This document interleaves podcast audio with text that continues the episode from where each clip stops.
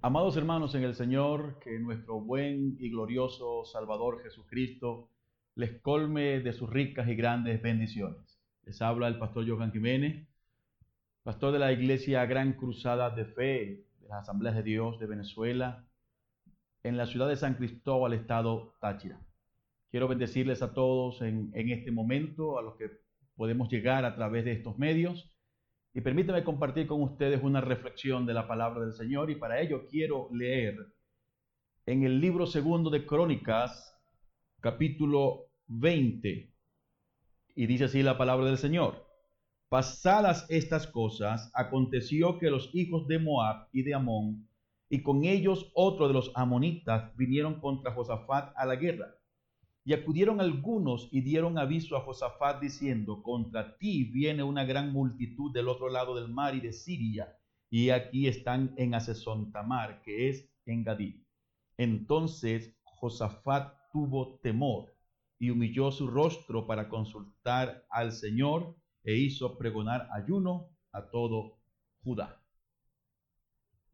¿Quién nunca se ha enfrentado a una circunstancia que le ha generado temor? ¿Quién no se ha enfrentado en alguna ocasión a alguna adversidad que le ha hecho pensar en que no va a salir airoso de tal adversidad, que va a sucumbir ante el peso de la aflicción y de la dificultad? Es evidente que todos en alguna manera hemos tenido que enfrentar vicisitudes y circunstancias que nos han hecho sentir que nuestra derrota es inminente y que no tenemos camino sino esperar el ser derrotados o el sucumbir, caer bajo el peso de las circunstancias. Creo que todos los creyentes enfrentamos en algún momento de nuestra vida, de nuestro diario andar, circunstancias similares a esta.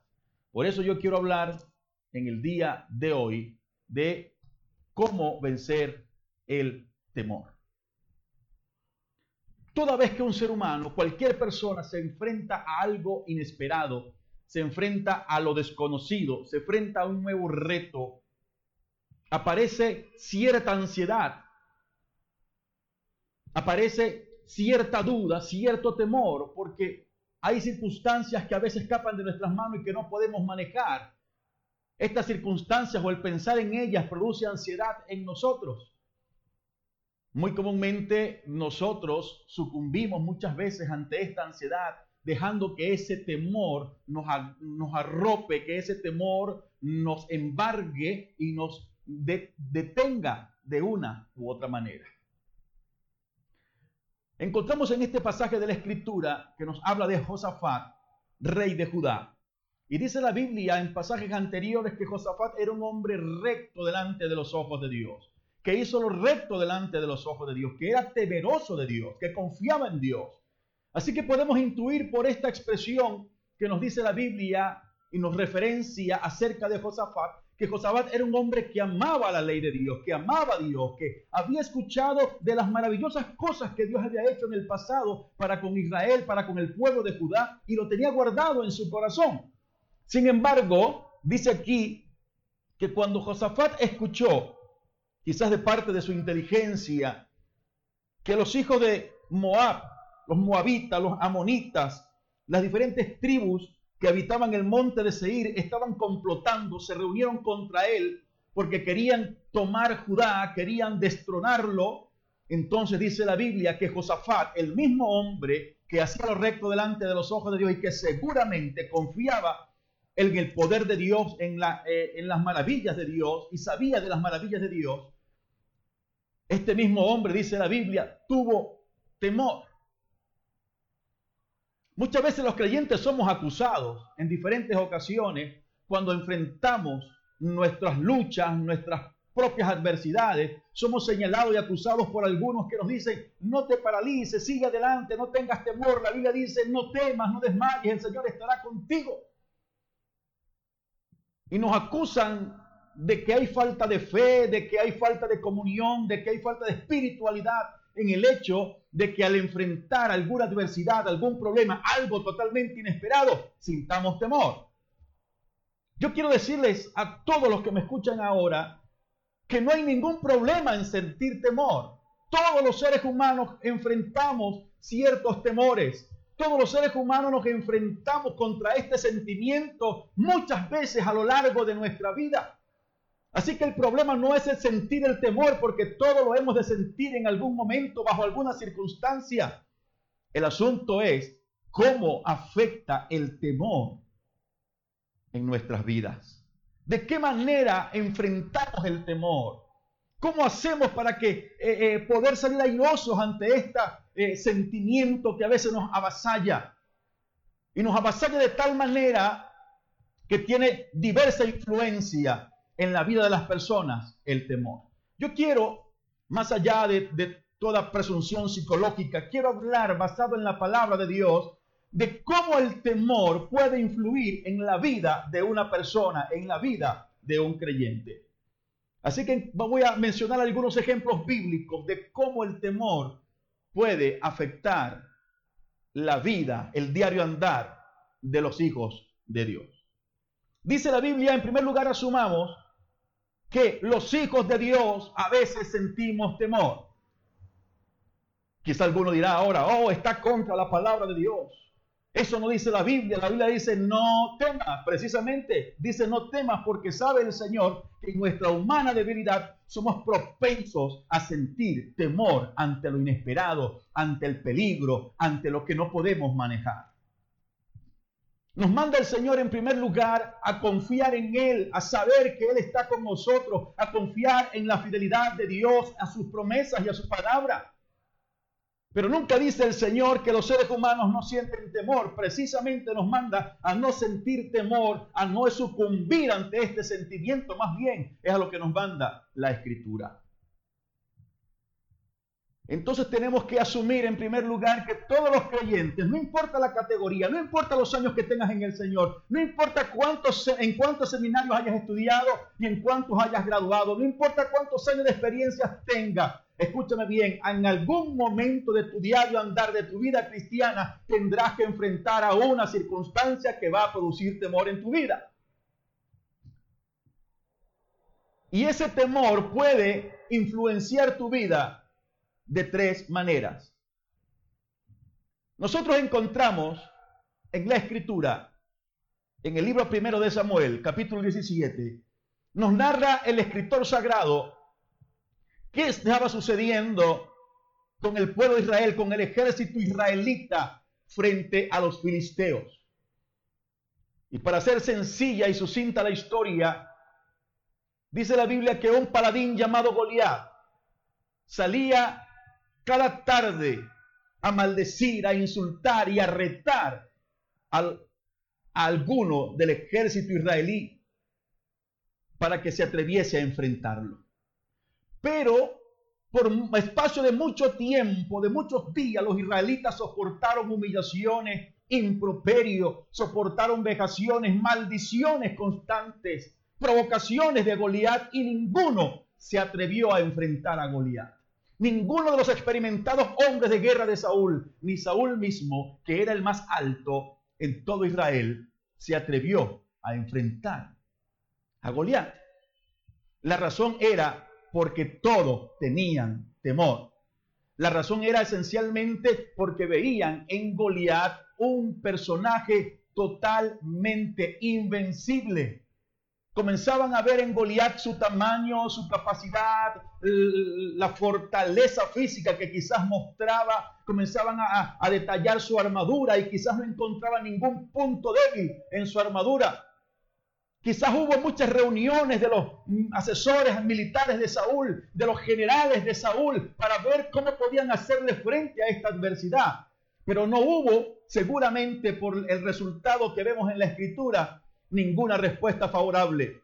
Así que ninguno se atrevía a enfrentar a Goliat porque sencillamente estaban paralizados de miedo. Y ese es lo primero que hace el temor en la vida de una persona. Cuando un creyente sucumbe al temor, cuando un creyente antepone las promesas de Dios, cuando un creyente antepone a a, la fidelidad de Dios, al poder de Dios, a la magnificencia y grandeza del Señor, antepone sus dudas, antepone sus temores y cree a las mentiras del diablo, terminará sucumbiendo ante ese temor. Y ese temor lo va a paralizar. No va a permitir que avances. No importa que te lo digan, no importa cuántas veces, inclusive quizás puedas ver la bendición que Dios tiene para ti delante con solo continuar unos pasos más. Pero como el temor ha embargado tu pensamiento, tu emocionalidad, no logras entenderlo, no logras razonarlo y te quedas estático, te quedas paralizado. Así que el primer efecto de cuando una persona sucumbe al temor es sencillamente que se paraliza. Por esa razón, el Señor, cuando envió eh, a, Josué a suceder a Moisés, le dijo a Josué, no temas y no desmayes, que yo estoy contigo donde quiera que tú vayas. Josué quizás consideró la titánica tarea que tenía por delante. Había que cruzar el Jordán, luego había que tomar Jericó. Eran cosas que lógicamente, humanamente, no podían hacerse. Por eso Dios le dice a Josué, no temas, sigue adelante. Cuando Josué necesitó cruzar el Jordán y consultó al Señor, Dios le dijo, sigue adelante. Josué creyendo a la promesa y confiando en la fidelidad de Dios, siguió adelante hasta estar cerca del Jordán y el Jordán se abrió. Y confiaron en la promesa y en la palabra de Dios y rodearon todas las veces que Dios le ordenó a la ciudad de Jericó y la ciudad de Jericó cayó. Si Josué ha sucumbido, ha antepuesto su pensamiento racional humano antes que confiar en las promesas de Dios, seguramente Josué eh, habría sucumbido y no se había atrevido juntamente con el ejército israelí a dar ningún paso, a seguir adelante. El apóstol Pablo escribiendo a los Corintios dice que las cosas de Dios, que las cosas espirituales se tienen que discernir espiritualmente que para el hombre natural, en su inteligencia, en su conciencia, en su, raciocinio y en la sabiduría humana, no podemos encontrar explicación alguna a las cosas espirituales.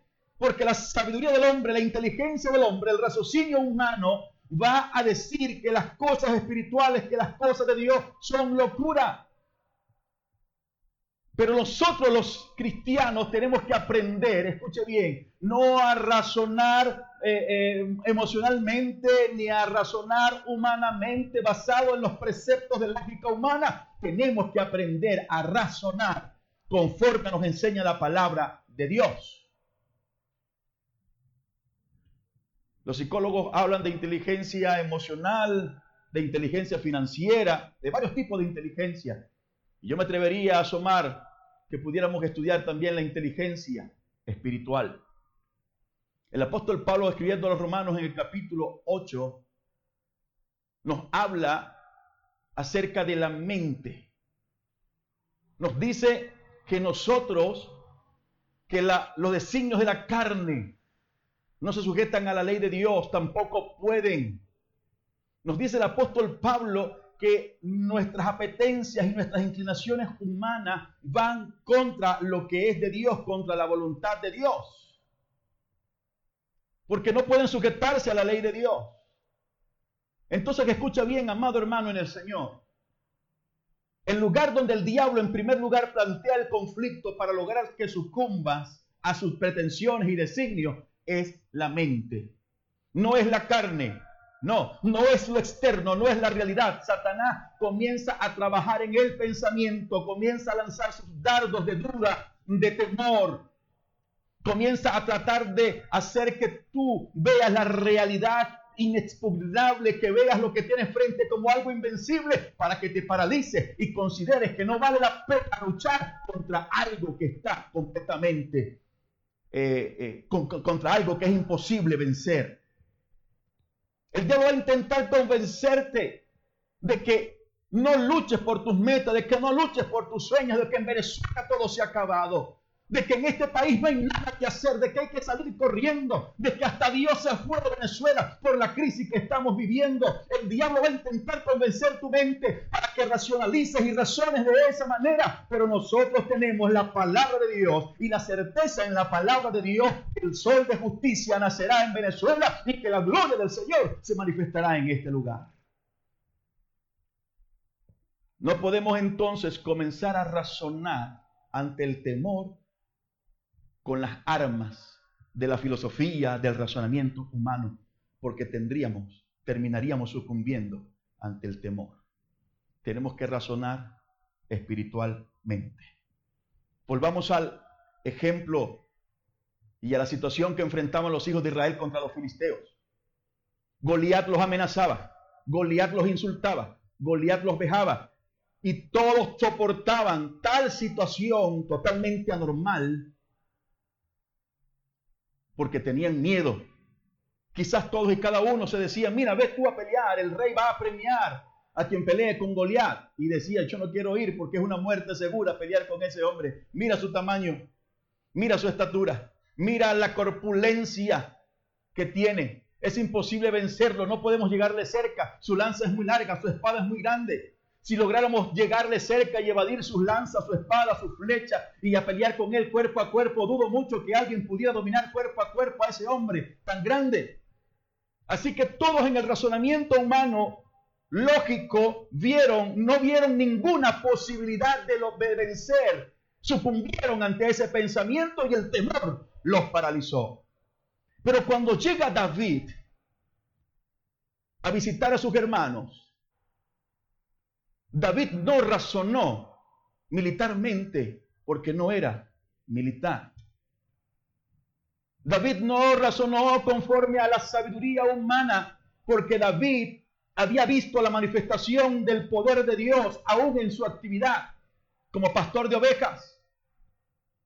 Así que David sintió un profundo celo cuando este hombre salía a maldecir al ejército de Dios y le dijo al rey, yo voy a pelear con él. ¿Quién es este incircunciso que desafía a los escuadrones del Dios de Israel? Y cuando David se presenta ante Goliat, Goliat se burla de él, porque David llegó solo a él con palos y con piedras. Aunque hubo un intento de los militares de Saúl quizás de decirle, bueno, vas a morir, pero al menos muere con dignidad. Ponte una armadura, usa de espada, representa con dignidad a Israel, que cuando te pares allá y vean, te vean como soldado del ejército israelí, al menos vean a un soldado que usa armadura, que está preparado. Pero David intentó ponerse una armadura que no le pertenecía y que nunca había usado por cuanto no era militar. Y le estorbaba, no podía ni siquiera caminar. Y con esto quiero decirte a ti lo siguiente. Porque mucha gente cuando está paralizado por el temor, no va a faltar alguien que le diga, necesitas usar esto, necesitas usar aquello, tienes que hacer esto, tienes que decir esto, tienes que hacer hasta un ritual, les indican que hagan para poder avanzar. Yo quiero decirte que así como David no pudo utilizar la armadura de Saúl porque no le pertenecía, no era inherente a su identidad de lo que él era, y Dios no iba a utilizar la herramienta que no tuviera David en su mano para a, a, través de David dar la victoria a Israel. Dios quiere usar lo que tú tienes en tu mano. Dios no quiere que estés copiando a nadie. Dios no quiere que estés imitando a nadie que no sea Jesucristo. Lo único que Dios quiere es que tú confíes en Él, porque Dios puso sus ojos en ti, aún en la condición en la que estaba y en la condición en la que estás ahora. Dios quiere usarte con tus talentos, con tus dones, con tus habilidades y con tus virtudes. No necesitas querer parecerte a los demás o copiar las estrategias de los demás. Lo que necesitas es confiar en Dios que te ha llamado para darte grandes victorias. Oye, así que David no razonó humanamente. Fíjate lo que, lo que Goliat le dice. Se burlaba de él, lo menospreciaba porque llegó a él con palos y con piedra. Y Goliat le dijo, yo no soy un perro para que vengas a mí a intentar espantarme con palos y con piedras. Y mira cómo David estaba razonando. Desde el momento en que dijo, yo voy a pelear con él. Mira lo que David estaba pensando. David no estaba pensando en que era grande. David no estaba pensando en que era inmenso, en que era invencible, en que parecía nadie, eh, que no había posibilidad de, ganarle. David no estaba pensando en lo fuerte y inexpugnable de su armadura. No estaba pensando en la grande de su espada ni de su lanza. Mira lo que David le dice. Ciertamente yo soy pastor de ovejas, permítame parafrasear. Pero si un animal venía a atacar a mis ovejas, un lobo, un león, un oso, yo iba hasta él y lo mataba. Y si el Señor usó los palos y las piedras para darme la victoria y poder defender a mi rebaño de ovejas, el Señor te entregará hoy en mi mano. Ahí está la diferencia de razonar humanamente y razonar espiritualmente con la confianza puesta en Dios. David no dijo en ningún momento, ¿sabes qué? Yo vine porque ya te estudié, ya sé por dónde voy a entrar, ya sé dónde voy a, meter, a, atacarte, ya sé cuál es tu talón de Aquiles. No, David dijo, el Señor te entregará hoy en mi mano. Quizás el mismo David no estaba convencido y no sabía cómo hacer hasta el momento de pararse frente a Goliat. Solo sabía que Dios le iba a dar la victoria. Por eso tienes que seguir adelante. No importa lo que el mundo diga, no importa lo que digan los políticos, los economistas, los científicos y los eruditos de este mundo. No importa lo que digan, no importa que no veas camino, no importa que no veas posibilidad de vencer. Sigue adelante porque el Señor te entregará en tu mano la victoria que anhelas. Solo no te detengas. Sigue adelante. Y no permitas que el temor te paralice como paralizó al ejército israelí frente a Goliat. Comienza a razonar espiritualmente como David. Y comienza a decir y comienza a creer que Dios entregará la solución al problema. Que Dios, no importa lo que hayan dicho los médicos, traerá sanidad para tu cuerpo. No importa lo que digan los administradores y los economistas. No importa las opiniones pésimas y totalmente negativas acerca de la economía en este país. No importa. El Señor se ha de glorificar Tú solo sigue confiando en el Señor. No importa que no veas el camino abierto. No importa que la tormenta veas que arrecie. Si Dios lo ha dicho, Dios lo cumplirá. Así que no permitas que el temor te paralice. Comienza a razonar espiritualmente como lo hizo David y Dios te dará la victoria. Otra de las cosas que produce el temor en la vida de los creyentes es que además de paralizarte, el temor puede distorsionar tu realidad.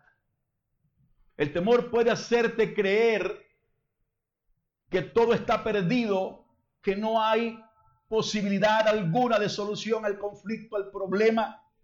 Puede hacer que te rindas ante la circunstancia y la adversidad, porque distorsiona totalmente la realidad.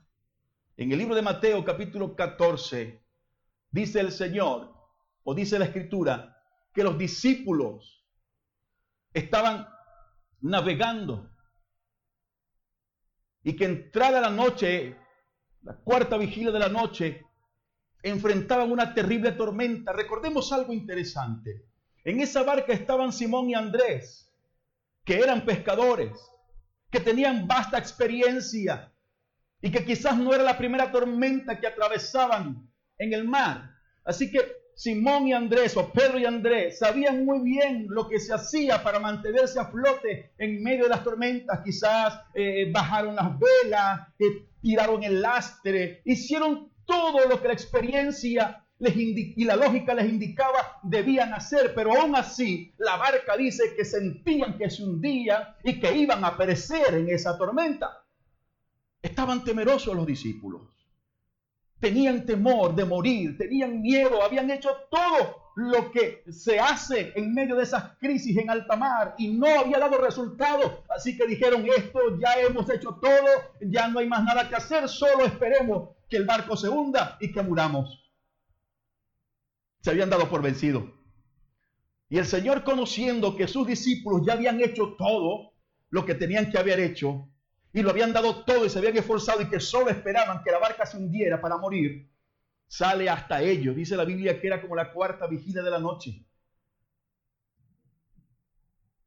Y cuando el Señor llega cerca de ellos, les dice, yo soy, no temáis. Y aunque los discípulos que habían escuchado la tierna voz del Señor en infinidad de ocasiones, escucharon nuevamente esa voz la tormenta, el ruido de la tormenta, lo que veían alrededor, el temor, el pánico que estaban sobrellevando en ese instante, no les permitió reconocer la tierna voz del Señor que ya habían escuchado muchas veces. Así que el temor, escucha bien, distorsionó su realidad. Una voz que conocían, una voz que le era familiar, la escucharon en medio de la crisis y no pudieron identificarla, siendo que muchas veces la habían escuchado. Muchos creyentes cuando están en crisis, cuando sienten que todo está perdido, cuando han intentado todo y sienten que ya la fuerza los abandona y que no queda más nada, sino eh, el desenlace fatal. Aún en ese momento escuchan la voz de Dios y su crisis, su dificultad, el temor, no les permite reconocer la tierna voz del Señor, como los discípulos. Se confundieron. Tanto que así que Pedro dice, Señor, si eres tú, manda que vaya, porque lo habían confundido con un fantasma. Estaban tan distorsionada la realidad, estaban tan temerosos los discípulos que confundieron la divina y poderosa presencia de Cristo con una aparición fantasmagórica, nada más lejos de la realidad. Había venido en su rescate caminando sobre las aguas el Señor para rescatarlos, para salvarlos, pero los discípulos no pudieron por el temor ver la realidad tal cual era. Su realidad estaba distorsionada. Sus sentimientos, sus sentidos estaban distorsionados y percibían que todo estaba perdido. Tanto que así que Pedro le dice, Señor, si en realidad eres tú, nos parece conocida tu voz, estoy especulando. Nos parece conocida esa voz. Dice que eres el Señor, pero si eres tú, entonces manda que yo también vaya caminando sobre las aguas. Y ya conocemos lo que pasó en la historia. Lo que me interesa decirte es que los discípulos, habiendo hecho todo, no fue suficiente y la barca estaba por hundirse y ellos sentían una muerte inminente. Ese temor les llevó a no escuchar, a no reconocer una voz que muchas veces habían escuchado. Ese temor les llevó a entender que aunque el Señor estaba allí, aún quizás no estaban seguros de que era el Señor, de que era la solución. En otras palabras, la solución había llegado hasta ellos y ellos la confundieron. Así le pasa a los creyentes cuando son víctimas del temor. La realidad se distorsiona de tal manera que creemos que todo está perdido y cuando la solución viene y cuando el Señor nos habla, no reconocemos la voz del Señor y confundimos toda nuestra realidad y toda nuestra situación. Y es muy común que nos suceda esto. Lo importante, escucha bien, es que el Señor, no importa si nuestra realidad está distorsionada, Él siempre va a hacerse presente toda vez que necesite ser rescatado aunque sientas que ya estás pisando el umbral de la muerte, aunque sientas que todo está perdido, aunque sientas que habiéndolo hecho todo y habiéndote esforzado cada día por hacerlo todo y más allá de tus fuerzas, aún así ha sido insuficiente y todo está por perderse, en ese momento siempre llegará la mano poderosa del Señor para rescatarte y para socorrerte. Pero el temor también puede ser un excelente motivador. Dice la Biblia que Josafat, y es la tercera manera de cómo el temor puede influir en un creyente, y es la manera que como, Dios quiere que los creyentes asumamos el temor que muchas veces embarga nuestras vidas. Dice la Biblia que Josafat, un hombre de Dios, temeroso de Dios, que conocía a Dios, conocía el poder de Dios, Dice que cuando le fue dado aviso que sus enemigos se habían reunido y complotado contra él para hacerle guerra, dice la Biblia, no, estaba contento, estaba alegre, no. Vivió una circunstancia adversa, tenía miedo. Y Josafat dice que sintió temor. Pero ¿qué hizo Josafat ante temor? Se paralizó, no quiso hacer nada, se escondió o sencillamente vio que todo estaba perdido y dijo, no hay nada que hacer, vamos a rendirnos de una vez porque todo está perdido. No, dice la Biblia que Josafat tuvo temor y entonces hizo lo que Dios espera que tú y yo hagamos cuando el temor nos asalte. Dice, humilló su rostro para consultar al Señor. Pero me llama poderosamente la atención lo que en el versículo 12 del capítulo 20 del segundo libro de Crónicas dice Josafat en su oración a Dios. Le dice, oh Dios nuestro, ¿no lo juzgarás tú? Y dice, porque en nosotros no hay fuerza contra tan grande multitud que viene contra nosotros. No sabemos qué hacer y a ti volvemos nuestros ojos. Una oración con un corazón humillado delante de Dios, un corazón sincero. Josafat nunca alentó su ego. Josafat nunca le dijo, Señor, dame un ejército, dame armas, dame herramientas. Señor, conviérteme en un, una especie de superhéroe para matar a toda esta gente. No. Josafat reconoce delante de Dios que la multitud que venía contra él con lo que él tenía no podía hacer nada. Dice, no hay fuerza en nosotros contra esta multitud tan grande. En otras palabras, Josafat le dijo, Señor, no tengo armas, no tengo capacidad, no tengo habilidad, no tengo la fuerza para enfrentar a mis enemigos. Si ellos vienen, me van a vencer. Dice Josafat, no sé qué hacer, estoy rendido. Mis fuerzas se acaban, mi inteligencia se acaba, no tengo estrategia, no tengo método, todo No sé qué hacer, le dijo Josafat. Por eso es que me vuelvo a ti.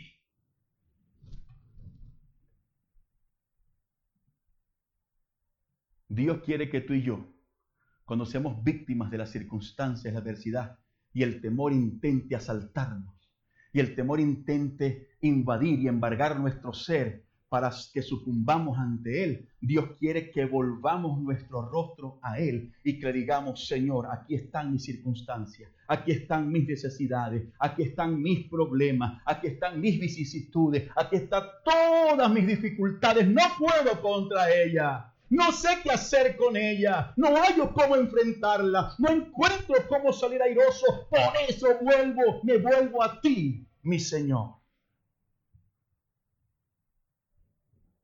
Dice la Biblia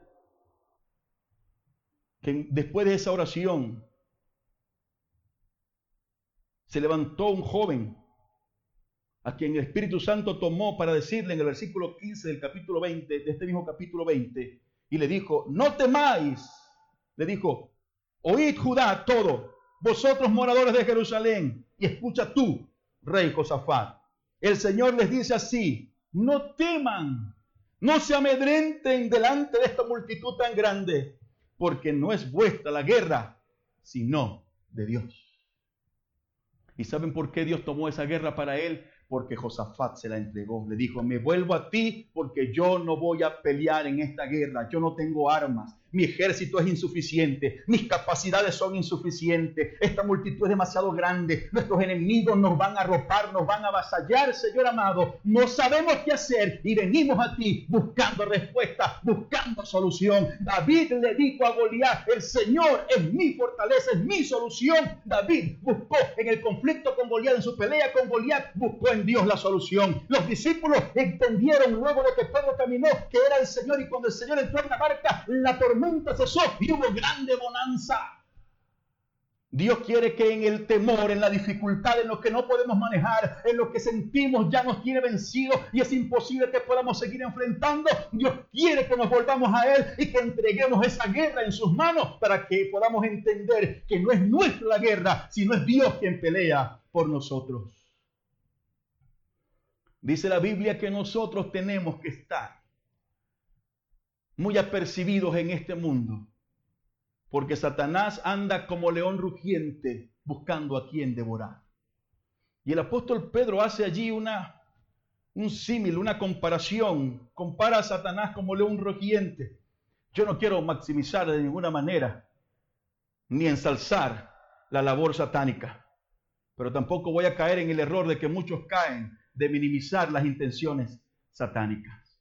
Ciertamente tenemos que ser sobrios y ser muy cuidadosos en esta tierra porque Satanás está buscando a quien devorar. Yo quiero que entiendas algo. La Biblia nos dice claramente cuál es el destino final de Satanás Y nos dice claramente la Escritura que Cristo el Señor triunfó sobre las potestades de las tinieblas en la cruz del Calvario. Los despojó, dice el apóstol Pablo en los Colosenses. Dice la Biblia en el libro de Hebreos que Cristo a través de la muerte destruyó al que tenía el imperio de la muerte, esto es al diablo. Pero aún así este enemigo anda tratando de estorbar, de dañar, de matar, de destruir. Así que tenemos que tener cuidado. Pero el creyente tiene que tener conciencia de que Satanás es un enemigo vencido. Y él quiere arrastrarte a su derrota. Él quiere llevarte a la miseria de su derrota, a lo que sabe su futuro y destino inminente. Cuando el apóstol Pedro dice que Satanás anda como león rugiente, no se refiere a un león joven, a un león que es capaz de correr, de asediar, de acechar a la presa y no solo de rugir, sino de, ir tras ella y con sus garras, enormes garras, y con sus fuertes mandíbulas y colmillos poder matar a la presa y comerla. No, más bien Pedro parece hacer referencia a un león viejo, desdentado, acabado, que sabe que va a morir y lo único que le queda es rugir y rugir en la sabana para intentar que alguna presa quede impávida de temor y, y que quede allí para que él pueda llegar y comerla donde está paralizada. Satanás siempre va a decirte que eres un fracasado, que no puedes, que no puedes, que no puedes, que la circunstancia es más grande que tú, que el problema es más grande que tú, que la necesidad no vas a poder solventarla nunca, que tu enfermedad no hay medicina para tu enfermedad. Eso puede ser que sea cierto. Y Él va a querer que tú comiences a razonar conforme a lo que diga la ciencia del hombre, la inteligencia del hombre. Yo quiero invitarte ahora, amada iglesia en el Señor, a que comiences a razonar como razonaron los grandes hombres de Dios, confiando en las promesas de Dios, no importando lo que diga la circunstancia, no importando lo que diga la lógica del hombre, lo que importa es lo que Dios ha dicho. Así tenemos que comenzar a razonar. Y estoy seguro de que el Señor nos dará la victoria. No nos paralicemos, ni dejemos que esta circunstancia y adversidad que estamos viviendo ahora nos permita, nos haga ver de que no hay solución posible, de que no hay manera. No. Si estás atravesando una tormenta terrible, yo quiero decirte que el Señor viene a ti caminando sobre las aguas viene a ti violando la ley de la naturaleza porque ha decidido salir en tu socorro, porque tu guerra es la guerra de Dios. Si tienes un enemigo el que parece invencible, comienza a pensar como David, no sé cómo lo va a hacer Dios, no sé qué va a utilizar, pero sé que Dios me va a usar y me va a dar la victoria. David le dijo a Goliat, el Señor te entregará hoy en mi mano, pero no le dijo cómo. Y dice la Biblia que David le metió a Goliat una pedrada en la frente. Se necesitó un hombre con un pensamiento espiritual para que pudiera advertir que la inexpugnable o la aparente inexpugnable armadura de Goliat tenía un punto débil y fue el que utilizó el Señor para matar a Goliat a través de David. Pero tienes que volverte al Señor, como hizo Josafat, y con toda sinceridad decirle al Señor, no puedo, lo he intentado todo. Me he desgastado. Por eso me vuelvo a ti. Me vuelvo a ti porque no sé qué hacer. Y el Señor te dice en esta hora, no es tuya la guerra, sino que es mía. Y nadie puede vencer a nuestro Señor. Así que tu victoria está asegurada. Que el Señor te bendiga grandemente.